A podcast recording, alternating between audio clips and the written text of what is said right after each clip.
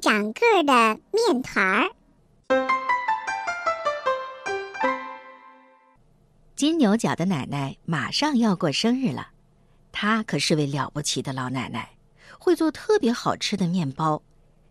金牛角想送给奶奶一份特别的生日礼物，他很努力的自己和面，揉出了一个不软不硬的小面团儿。金牛角在小面团上贴了一张邮票，来到了镇上的邮局。他对邮局负责接信的麦克大叔说。大叔，请把这个面团寄给我的奶奶好吗？她是位了不起的老奶奶，她要过生日了。我希望她能够用我的面团烤出好吃的面包。麦克大叔仔细的接过面团，夸奖金牛角真是个孝顺的孩子。麦克大叔想了想，用自己的面粉又和了一个小面团儿，夹在了金牛角的面团上。现在面团变成了一个不大不小的中面团儿。麦克大叔把中面团儿交给了开卡车的珍妮阿姨，这是金牛角寄给奶奶的生日礼物。金牛角是个孝顺的好孩子，奶奶是位了不起的老太太，她能够烤出好吃的面包。珍妮阿姨，你一定要稳妥的把金牛角的生日礼物送到哦。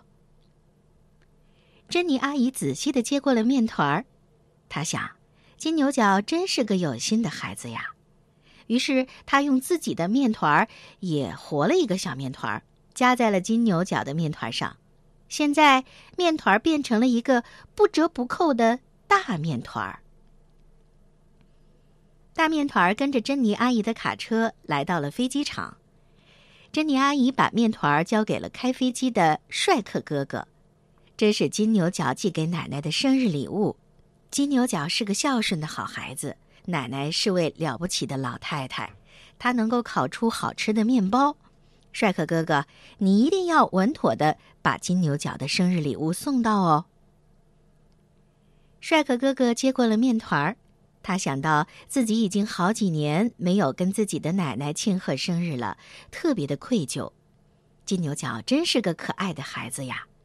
他用自己的面粉也和了一个小面团儿，夹在了金牛角的面团上。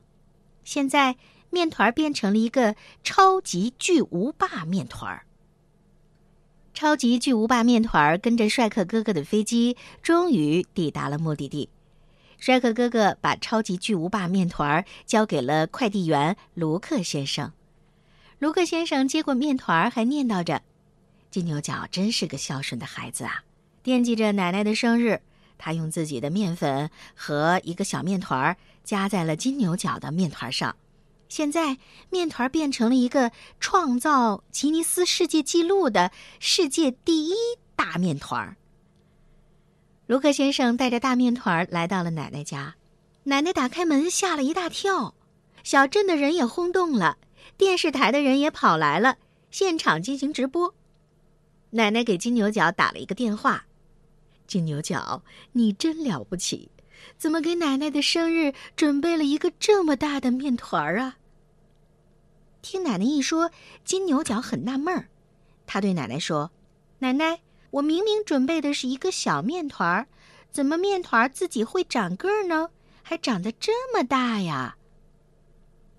了不起的奶奶想了想，马上明白了面团儿长个儿的秘密。奶奶用大面团儿烤制了一百个好吃的面包，分别寄给了快递员卢克先生、飞行员帅克先生、卡车司机珍妮阿姨和邮局的麦克大叔，当然还有自己那可爱的孙子金牛角。